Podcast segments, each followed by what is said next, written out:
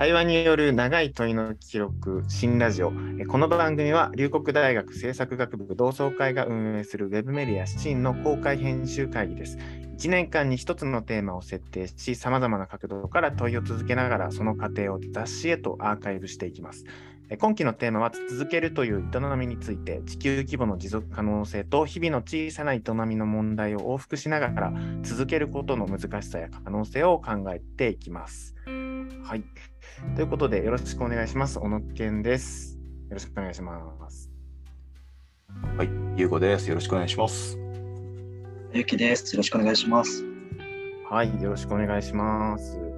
ということなんですけども、今日もこのテーマであの話をしていきたいなというふうに思いますが、今日はなんとゲストが、えー、来てくださっておりまして、えー、お一人来てくださっているので、あの自己紹介早速お願いします。はい、どうも、肥後祐介です。よろしくお願いいたします。京都では、えっと、タオルマンというふうなあだ名で呼ばれてますが、特に喋ることはないかな。グラフィック レコーディングとか、あの、うん、人々の議論の可視化みたいな感じで、えー、お手伝いさせてもらうことが多いですが、よろしくお願いいたします。よろしくお願いします。お願いします。お願いします。はい。新ラジオ実質始まって、これ3回目になりますかね。うん、うん。ますが、あのゲスト出演型は初めてになりますので、よろしくお願いします。急にお願いして、急に参加いただくという、こう、本当に無茶ぶりを しちゃいまして、ありがとうございます、本当に。そうですね。タオルマンって、あれなんですか、うん、ななんでタオルマンなんですか？そうそうそう昔タオルを巻いてしか人前にこうソーシャルな場には出ないみたいなこうことをしてて、自己紹介でタオル巻いてタオルマンですって言ったらなんかなんだこいつはってなるじゃないですか、まあ、そういうのをちょっとやってた若気の至りの時期の名残で確か。にタオルマンってイメージがあるタオルですか？もう今じゃタオルはないないもんね。そうですね。なんかああるイベントでもうタオルマンは卒業やみたいな感じで、僕の中では卒業したんですけど、あのね、呼んでくれる人がいるんで、まあ、なんか、ちょっと使い続けさせてもらっているので。そうか、じゃあ今日なんて呼べばいいんや？あ、もうタオルマンでいきましょう。タオルマンでいいですかすげえ、かっこいいからね、やっぱタオルマンって。タオル。タオルマン。じゃあタオルマン、タオルマン呼びでいきましょうね。はい。よろしくお願いします。よろしくお願いします。早速なんですけど、そんなこんなで、あの僕たちもこの2期のテーマに入って、あのまだ話し始めたところなんで、そんなになんかこれから、まあ、深めていくというか、いう感じなんですけど、タルマンにとってこう続けるという営みについてっていうこうテーマを聞いたときに、なんかどんなイメージがありますか？続けるっていう営みについて。なんか、もう、もざくばりに喋っても大丈夫ですよね。なんかね、あの、最初に聞いたときに思ったのは、なんか、おしゃれな人がこの会にはいるんだろうなと思ったっていう、持続可能性とかっていう硬い言葉とか使いたくないよねっていうことを言い出すおしゃれマンが多分いるんだろうななるほど思ったっていうのが一つ。でも、営みっていう言葉を使うところがなんか、おしゃれだよなってちょっと思いましたね。なんか、それディスられてるんじゃない？なんかこう、ちょっと小説に出てきそうな言い回しでいうか、なんかその名付け方からしてちょっとおしゃれだなっていう印象がありましたけど。確かに。ね、そういうこと聞かれてるんじゃないなるほど。いやいやいやいや、そこはなんかあれです。あのー、ゆうごさん割とそこの設定されたと思うんですけど、ゆきくんも含めですね、僕らはつつかなかったところですね。確かにそうですね。もしかして、じゃあ、みんな思ってたやつですか、これは。おしゃれだなと思いましたよね。おしゃれ。は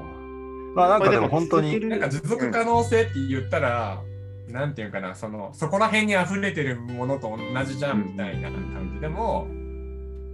なんていうか自分たちにとっての持続可能性がさっきのなんだっけ地球規模でのことと日常生活のことを往復しながらみたいなこう、うん、なんていうかなこう思いがこの営みっていう言葉にこうちょっとなんか出てるよなっていうのはすごくこう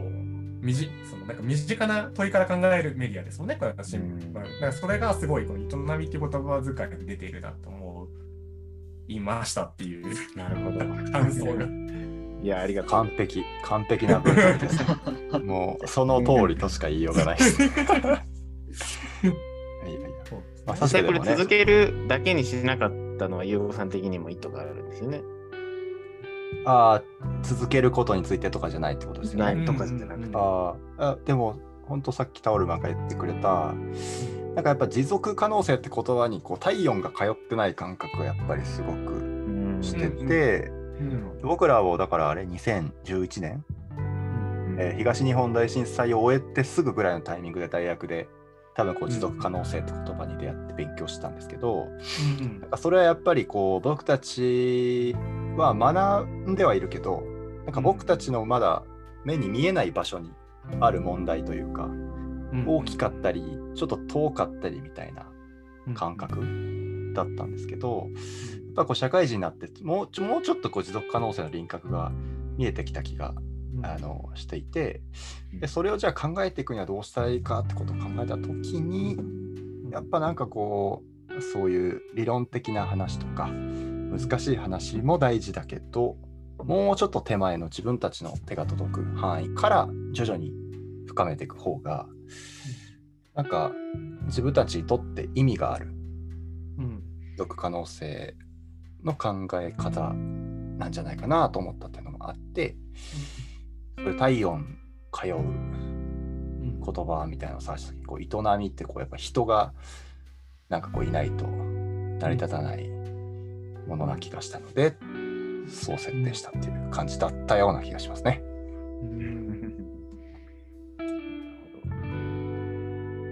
それをまあそうですね。おしゃれな感じで受け取りつつもでもいやでも本当にひわさん言われたみたいにこう感じ取っていただいているところがあるのでまさにだなと思いながら。そういう意味でこう体温通ったというか手の届く範囲で続けてることとかってありますか？あ、えっと、僕がですか？はい。手の届く範囲で続けてること、僕続けるのがすごい苦手な人間なんで、あそうなんですね。なんていうんですかね、タオレマンっていう名前を続けてるっていう、本当にそれぐらいだと思います。うんなんか、だ僕としては卒業したはずだけど、続け、タオルマンって名乗ってるわけじゃないですか。だから、一番、なんだろう、のそ存在、存在を続けてるみたいな、なんなんつったらいいかな、これちょっと難しくて、なんか行動で続けるのと僕、多分、なるほど。日記とか、なんか分かりやすいやつあるじゃないですか、そのランニングをずっと続けてますとか、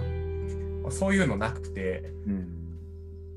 唯一仕事でだからあれですね、そのグラレコとか、まあ、グラレコレコーディング、あの可視化するお仕事は、あの始めてから何とか続いてますけど、いただいてますけど、それ以外なんか、これ続けてますみたいな、ないんじゃないかな。あ、ワンピースは全部続けて買ってます。はい。ぐらい、本当に、ワンピース続けて買ってるのと、仕事のグラフィックレコーディングとタオルマンっていう名前ですみたいな。もうそれぐらいじゃないですかね。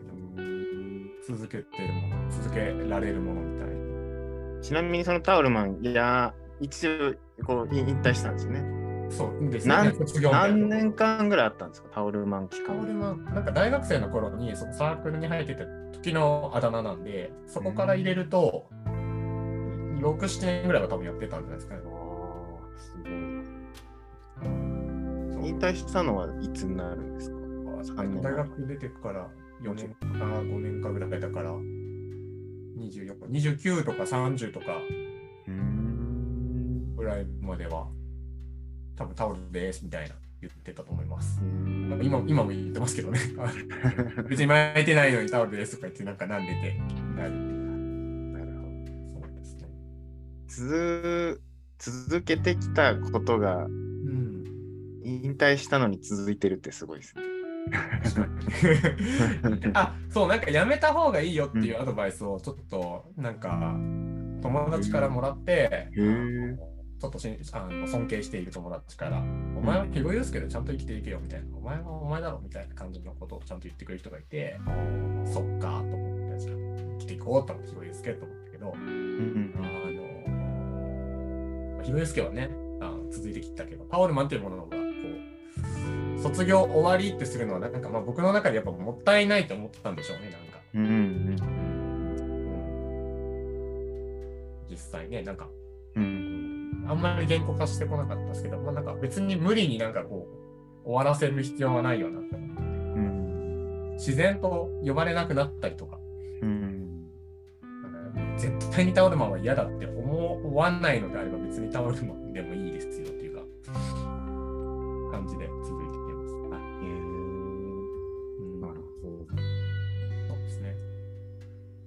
でもじゃあタオルマン続けてもいいなっていう思いと、その友達からのこうアドバイスに、あ、確かに渋谷祐介で生きていった方がいいなっていう思いと、なんか両方思った、思うところはあったってことですよね。そうですね。まあなんかちょっと、なんて言ったらいいかな。タオルを絶対に外さないみたいなことをやってたんですよ。もうタオルマンで生きてるみたいな。俺タオルマンだから、タオルは絶対に外さないみたいな。なんか人前でもみたいなのをやってたけど、まあそういうのは、まあ、ぶっちゃけもういいかなみたいな。名前だけ残ったみたいな感じです。面白いですね。面白いですね。続いていると言えるのかみたいな。なんかうん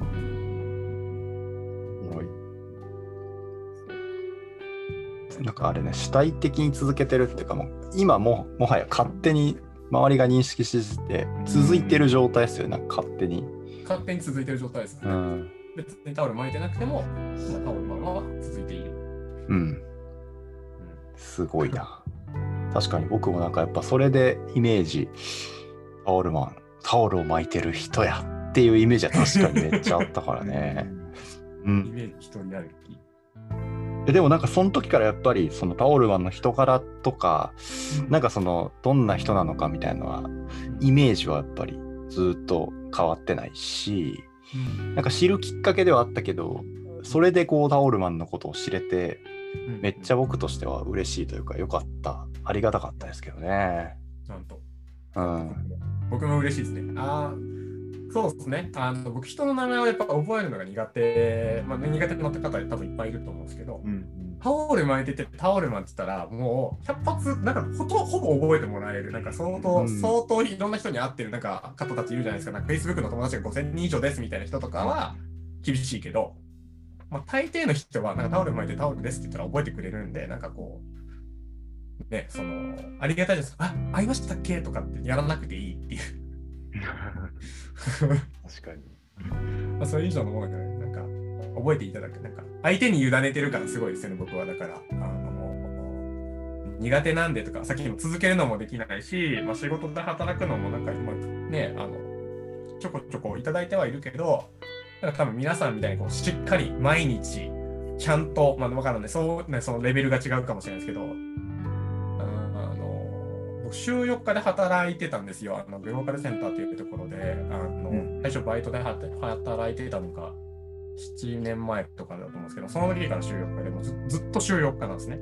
うんで、最近、あの子供生まれて、さらにこう、あのコロナとかもあって、まあ、ちょっとさらに減らしてもらってるっていう、だから、うん週5でちゃんと働いたことほぼほぼないっていう人なんですよ。うんだから、ね、そもそも朝起きれへんしとか、いや、そういう学生さんいるじゃないですか、なんか、いや、うん働くのしんどい、でも社会人になって頑張らないとみたいな。うん。頑張って潰れるぐらいなら、まあ、週4日で、お金は全然ないけど、ぼちぼちできていくみたいなのが、まあ、お金がなくてできないっていう人いるけど、まあ、あのその前に僕、ゲストハウス暮らしとか、その、なんていうか、住み込みとかもやってたんで、うんまあ、あとシェアハウス巡りとかで、ね、いろんな、あの、とりあえずお金かけない生き方とかをちょっと模索してた時期もあったんで、ね、あと実家暮らしっていう最強もね、あの本当に親にはお世話になりましたけれども、そのつ続けるっていうその生活の営みの話があったじゃないですか。うん営めないと思ったんですよね。大学で。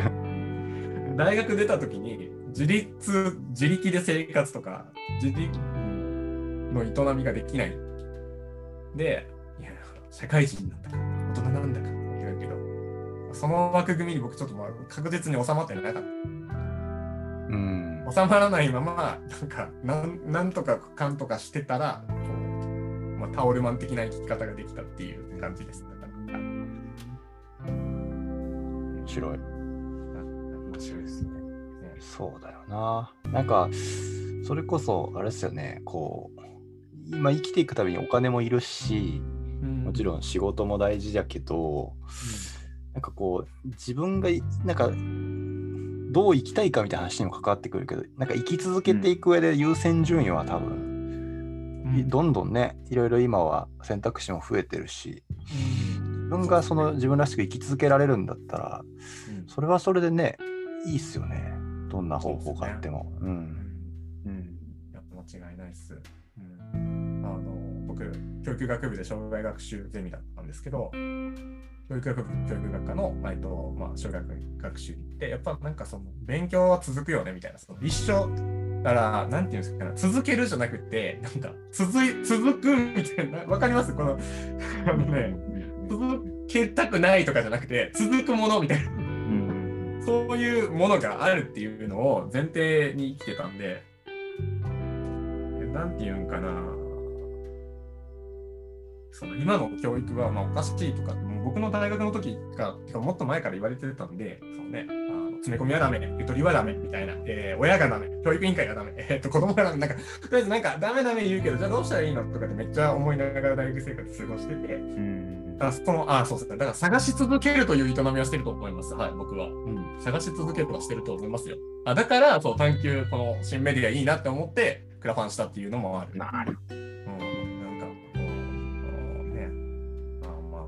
探し続けて、ね、おります。うん探し続けるね探し続けてるっていうのはその自分のマイテーマみたいなものがああ、そうですか？自分のテーマあうん、そうですね。まあ、その問いは時々変わっていると思いますね。なんか僕らは何をこう学ぶべきなのかみたいな感じでは思ってますけど、あのどういう、なんだろう教育、今の教育がダメなら、じゃあどういう教育がいいのかとかっていうことを思ってた時もあるし、まあその教育の中で何をこう、なんか教えていかないといけないのかっていう、そのうんめっちゃ簡単なこと言うと、なんかベジタリアンの人いるのになんか肉は絶対食べないといけないって、これ小学校で言った時に矛盾するじゃないですか。うん とか、えー、と大大学の時に僕 LGBT のことにちょっと興味持ってたんであーそういうところに行ったらだから男の子女の子だけじゃ分けられないっていうのを性教育とかで扱うのかとか小学校免許なんでそのそういうことってなんか授業の中に組み込まれてないんで自分で勉強していかないといけないなってめっちゃ思ってたんですね。うん親がヤクザの子がその入ってくるかもしれないってなったら じゃあどうするかとかってもう誰も何も別に授業に組み込まれてないからでもそういうそのなんていうかな子供に関わるってそういうことよなってめっちゃこう公園で子供たちと遊ぶサークルで絡みながらシングルマザーの子がいるとかあのね、まあ、貧困家庭っていうかそのちょっと難しいみたいなのとかあるわけじゃないあるんですけどそういうことに関してこう正解はないけれど、でも、なんかこれよりはこっちの方がいいよねっていうことを、なんかやっぱ探し続けるみたいなことをしてましたね。なんだろうね。うん、なるほどな。そうか。まあ確かにやっぱこう答えがないようなね、うん特に子どもたちのうんこれからのね、成長に対して何が良いのかってこう明確な答えが完全に決まったわけじゃないからこそうん。問いの必然性がこううん生まれてきてしまうみたいなところありそうですよね。そうですねうん。なるほど。面白い。子育てなんて、まさにですよね。その。答えないというか。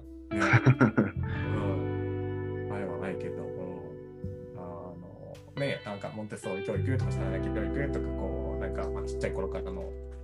子育てのこ言葉かけみたいな。あのやっぱりいろんな方がいろんな本出してて、まあ、こういうふうにするとどうですかみたいな感じでこういっぱい溢れてるんで、やっぱそういうのは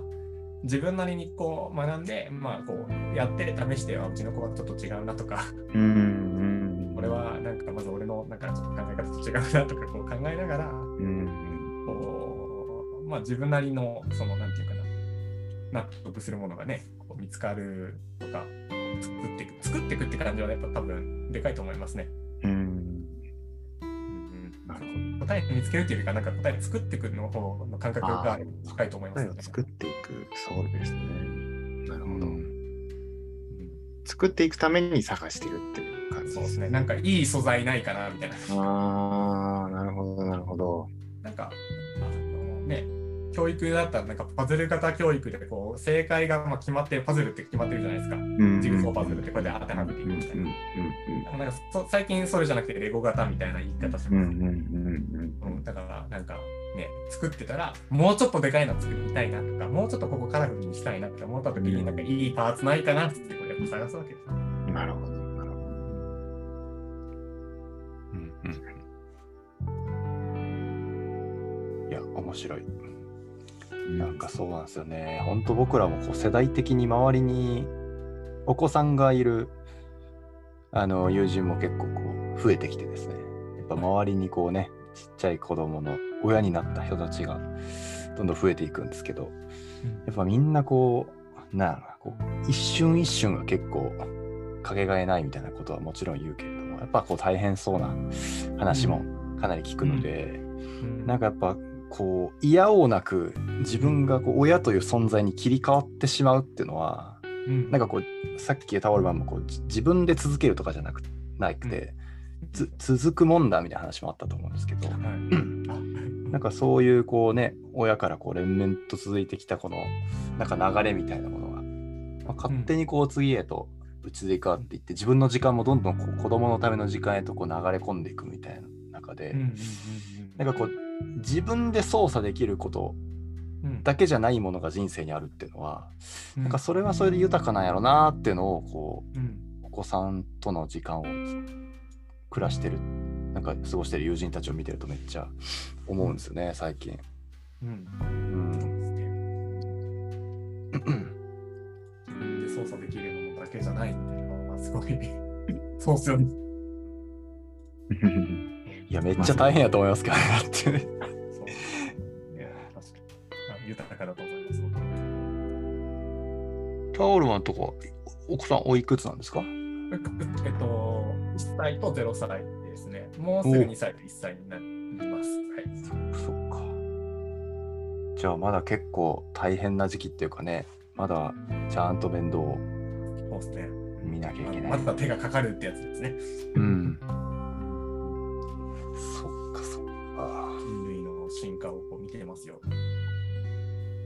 一番近くでね。近くでね、こう、あ二足歩行できるようになったね、って、とみたいな。あります、あります。これがつねは続いていく人生の始まりをうん。経験してるわけですもんねこうそうですね一番近い立場でね。ねあーいやーそうあの感覚はやっぱ親になったことはないからわ全然わからないんですけどね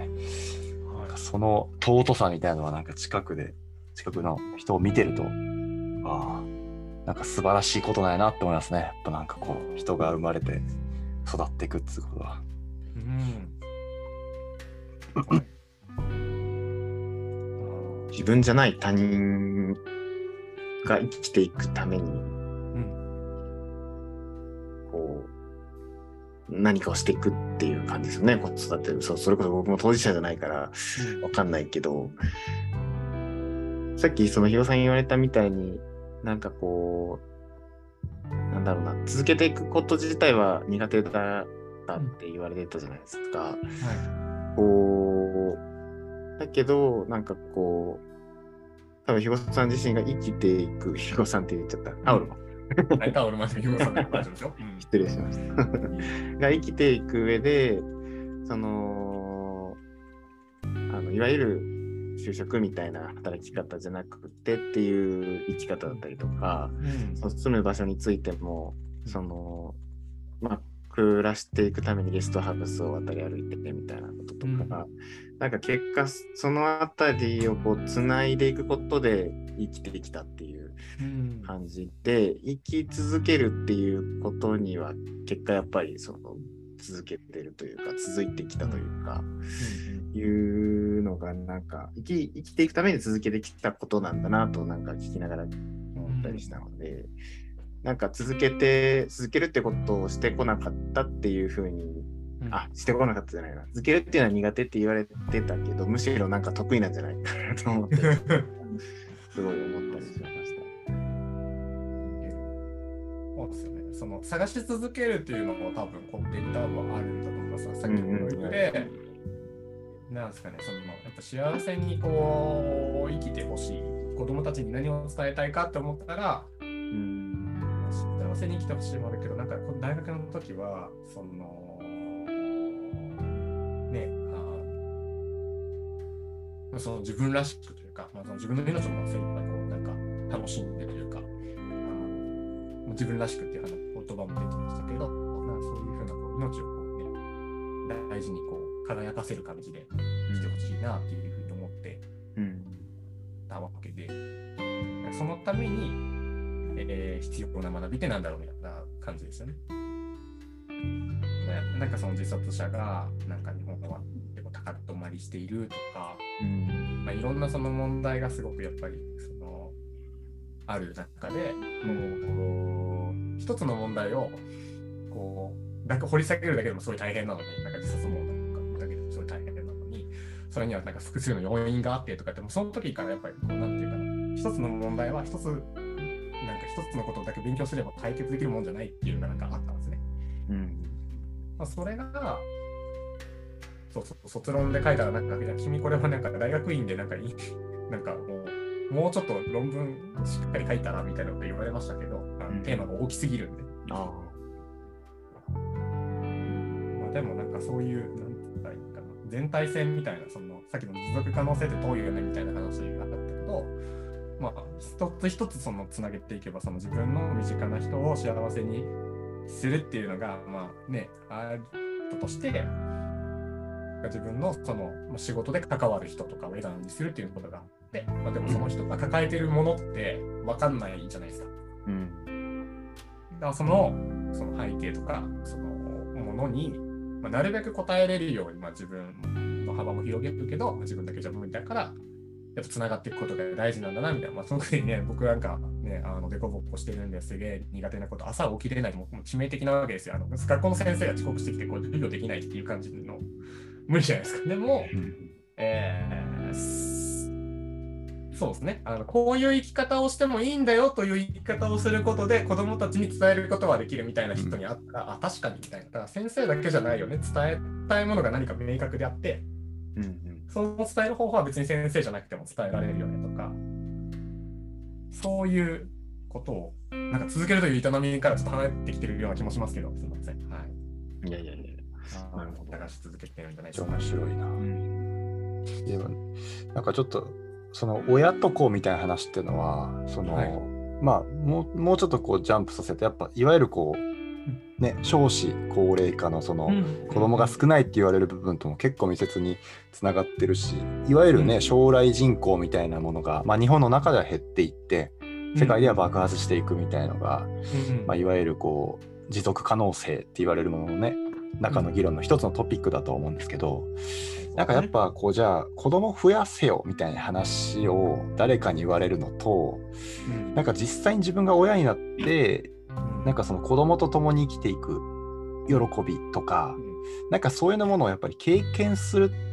っていうことの方がなんかその持続可能性を自分ごと化する上で結構大事なやっぱ気はしてて、うん。うん本当にその親になるってのは本当に一個の例ではあるんですけどやっぱなんかこう自分からそういう当事者になっていくっていうのも一個だけどこう当事者になった時になんかその時感じたことをこう手放さないみたいなのはなんかいわゆるこう本で読んで考える持続可能性とはまた違うなんか持続性のこの経験の仕方みたいな触れ方の一つなんかもなとはすげえ思いながら今話は聞いてましたあね。それはもうめっちゃそうだと思います。うんその、あの、パートナーさんというか相方さんというか、まあ、あのいわゆる奥さんですね。言い方をちょっとこう丁寧にしようみたいな感じですけど、あ 素晴らしい配慮ありがとうございます。別に奥に引っ込んでねえしみたいなね。ありますけど、あの、まあ、やっぱそっち側、そっち側っていうか、その子供ができるまでは、なんか、あの子供を連れて、えーなんかこう、なんか会議に出るとかっていうのは、なんかそんなこと、なんで？みたいなとか、あの子供がいるんで休みますとかって、なんで？って、なんかそっち側の思考の人だったって言って、で、まあ、いざ自分が子供ができて休みますってめちゃめちゃ言いづらいとか、なんかその、なんていうか自分が批判してた側だから、なんかものすごい迷惑。でも実際、そうしないと、その、なんていうかな、むっちゃ大変みたいな。こうっていう、その、なんか、当事者側、自分がいきなりこう当事者側にポンって入って、すごいこの葛藤をしてるっていうのがあって、なんかすごい考え方が変わってきたみたいなって言ってたんで、うんうんやっぱなんかその当事者にならないとなんかその感じれないこと、その頭じゃないものですね。うん体験としてなんかその流れ込んでくるものみたいなのがすごくこうエネルギーになるみたいなのはあるんだろうなと思います。僕はどっちかっていうとなんか頭で分かってて、やらなきゃみたいな。頭でっかちタイプだったな。うん大事にしなきゃと思ったけど、まあ頭が余計良い人ほどなんかちょっと子供を産むにはこの世界はちょっともう残念すぎるみたいなこう、なんていうかな。こう日本では子供を産むとかちょっとそんな現実的じゃないみたいな。頭いい人ほどなんかそうなりやすいっていうこうあの記事とかも読んだことありますけど。そうですね。えなんかそれでいくと逆にその経験いや本当実感値としては今言ったみたいにこう経験したりとか当事者にならないとなかなかこうその立場に立てないしこう、うん。ってところはあると思うんですけどでもなんかさっきそのタルマが言ってたようなその自分じゃわからないとこを想像するというかとか、自分にには全部できるわけじゃないからうん。その他の人に頼るみたいな文脈。うん。ってなんか生きていく上ですごい大事だなと思う場面がなんか僕の中では結構あって。うん。だからやっぱり子供っていう視点に立った時もなんか僕自身そうですけどその子育ての当事者ではないので想像できないけど、なんかやっぱり想像しようとすることってなんかすごい大事じゃないかなと思って、うん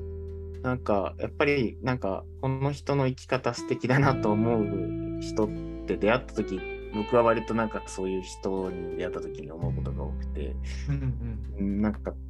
よく思うのがその僕ペットも飼ったことなくてその実家でも。うんだから、あの、ペット飼ってるお家の人のこの持つ、こう、ペットに対しての家族度合いって、もう、もちろん家族じゃないですか。だけど、なんか、あんまりそう思ったことがなくて、僕は、その飼ったことがないから。でも、うんその飼ってる人の自分の家族だと思う感覚は、なんか分かるような気がするし、分かりたいと思ううんうんですけど、なんかそこになんか想像力を働かせてこう思えてる人を見た時はなんか素敵だなと思うしすごいこうお互いが歩み寄っていく大事なことだなと思ったりするので、うん。なんか、まあ、お互いがこううん。生きていく上でやっぱそこの自分が全て分かってるわけではないとかなんかこうんう他者を想像するっていうのはすごい大事だなとなんか今の話の流れでなんかうんタオルマンが言ったことから特になんかそう思いました今。おありがとうございます。ありがとうございますなのかなそう。別にそうね。そうか。確かにな。なんかそういう意味でいくと、この今期のあれでは、その想像力みたいなものを、こう、どうやったら、なんかね、なんかこう学べるというか、こう、インストールできるのかみたいなところは、なんか考えていきたいテーマの一個になりそうな気配はするよね。なるほど。うん。そうそれ今のはあれですね、イマジネーションの方。そう、あ、イマジネーションの方ですね。ねうん。なんか、あの、あ、でもそうですね、あの、英語にするとちょっとニュアンスが変わるんだなって今思ったのは、その、小野くん、小野くんじゃない、小野くんって言っちゃった、小野さん。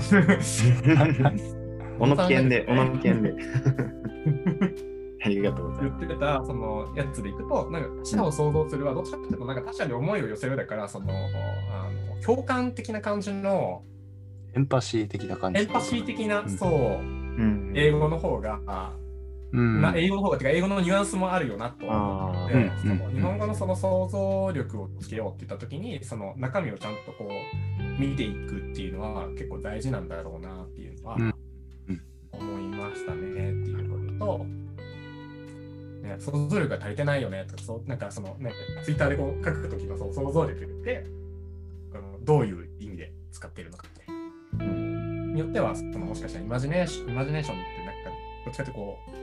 う、ワンダーランドみたいな感じのイメージが僕にはあるので、イマジネーション。あの少女が妄想を広げてみたいな、イマジネーション豊かだねみたいな、どっちかっていうと、でも相手のことを気遣うとか、そっちの意味で使われることの意味が、なんか、この文脈だと多いのかなと思うので、なんかそれだったらね、エンパシー。だから自分は分からないけど、あの、まあなんかさ、あなたが辛いのは分かるよっていう、うんあのシンパシーとエンパシーの違いみたいなとこありますけど、ね、多分そういうことですよね。何人かめっちゃもう首もげるぐらいうなずいてくれててありがとう。いや、めちゃめちゃ、めちゃめちゃなんか、僕が伝えたいニュアンスを今、言語化してくれたと思って。そうですね。そういや、なんか今日、こうちょっとお話しした中でも、かなり、なんか、ありがたい言葉というか、ワードをたくさんいただいたなと思って、なんか探し続けるっていうのも、すごい、なんか面白かったし、その今言ってくださったようなエンパシーっていうのなんかやっぱこうみんなで話してるとっていうかだいぶタオル前に答えをいただいたようなところがあるような気がしますけど、あのーなんかそうですね。それぞれやっぱみんなでこうなんかぼんやりしているのが言語化できないやつをこう話していくとなんか見えてくることもあるななんて思ったところです。そんな感じで、はい。どうでしょうか？ゆうごさんにお返ししようかな。ですか？うん。いや、今日でもゆうきくんがちょっと喋ってないから、ゆうきくんに最後にど どうだったかみたいなところを聞き聞いてみたいですけどね、こう一番多分聞いてくれてたから、うん一般的に語ってくれそうな気がしますね。いや、すみません。今日ラジオが僕も実は初めてで、どういう形で入っていったらいいかが戸惑いながらずっと聞き戦になっちゃってたんですけど、えでもその、ていうんですか、その想像っていうところ、考え続けるっていうところ、だから僕自身、その社会人になって3年目になったようなタイミングなんですけど、やっぱりそのなかなかその1年目、2年目、3年目、社会人としてそのステップアップできてるかは分かんないですけど、していく中で、やっぱりなんかその思考が止まってしまうというか、なんかそのちょっと惰性でやってしまったりとか、いわゆる慣れが出てきたりみたいなところがすごく結構もどかしいなっていうところがやっぱりあって、まあ、そこをやっぱりその考え続けるっていう思考にちゃんとも持っていかないといけないって言ったらなんか言い方がちょっと違うかもわかんないですけど、んそういう形でちょっとやっぱやっていかないといけないなってちょっと改めてなんか考えさせられるというかそういうのをすごく聞きながら感じてました。やりたい、探したいときに探したいと思いますよ。まあ、あそうだ続けるという営みの中で僕は思うの僕の僕の続け方は多分あの無理しないは多分絶対入っていて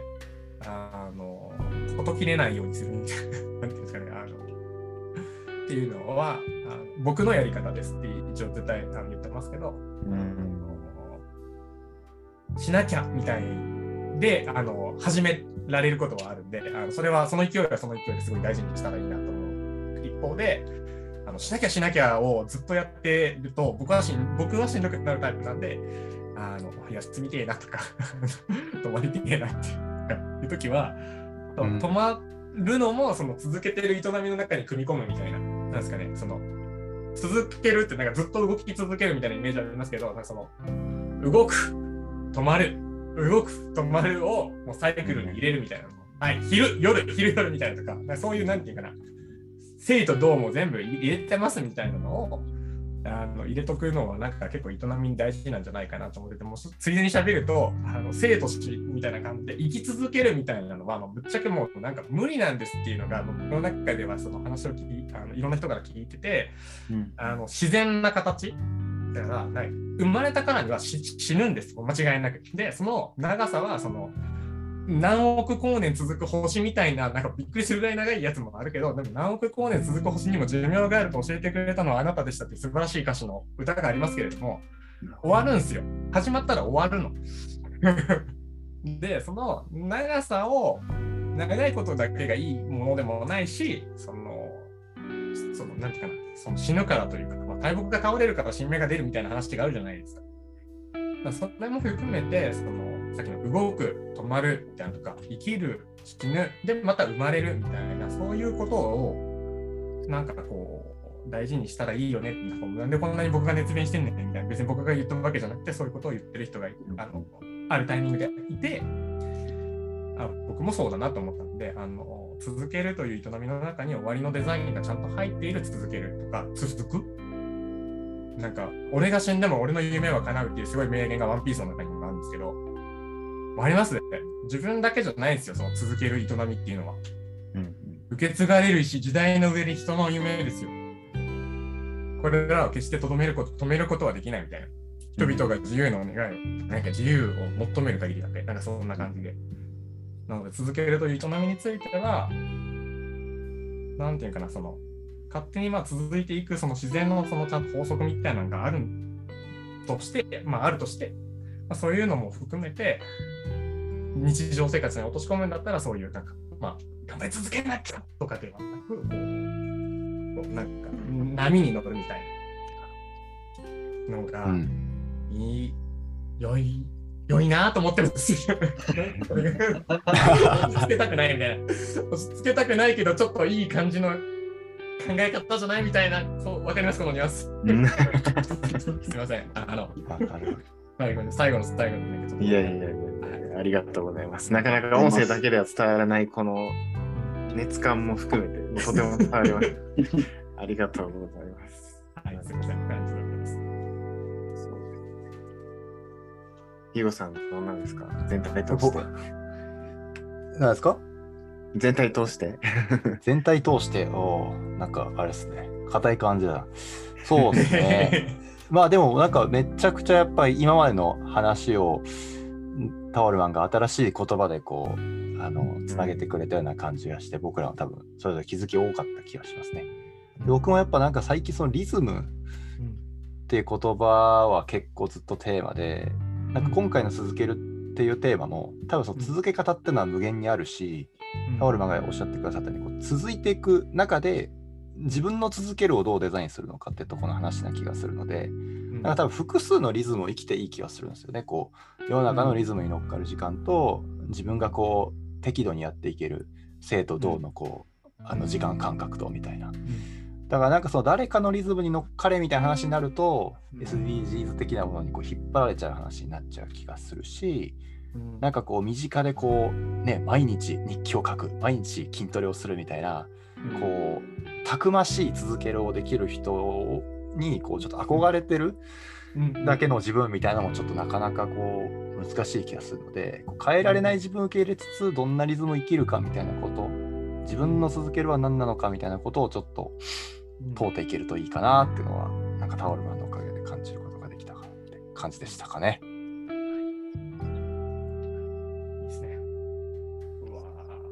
ラジオが終わってもちょっと後で15分ぐらいトークしたいなと思います。アフター、アフターしましょう。アフターしましょう。ありがとうございます。はい、はい、というところで、あのー、今日始まる前、あれですね、あのー、タオルマンが書きながら聞いてる様子を見て、あ、やっぱりグラフィッカーは聞くときも書きながら聞いてるんだなんて言って話してたので、僕も今書きながらいろいろ聞いてました。ありがとうございます。そこも含めてたくさん学びになりました。はい。あのー、今回このゲスト出演いただいたのが、今回のその、前回のですね、テーマの良い話し合いとは何かっていうふうなことをアーカイブとして雑誌化させていただいたところにご支援いただいたご縁もあって、今日ゲストで来ていただいたんですけども、改めてこのシーンですけど、1年間に1つのテーマを設定して、まあ、いろんな角度でこう問いを続けながら、えー、その過程をまた雑誌にアーカイブしていきたいなというふうに思っているので、この今期の続けるという営みについてっていうテーマもぜひ雑誌化に向けてあの取り組んでいきたいなというふうに思っていますので、引き続きタオルマンにあの応援いただきつつですね、またあのこのテーマでのあの話もまた随時というか共有させていただきながら、楽しい感じで進めていけたらいいかなというふうに思っております。ということで今日のゲストはタオルマンでした。ありがとうございました。はい。ありがとうございました。ありがとうございました。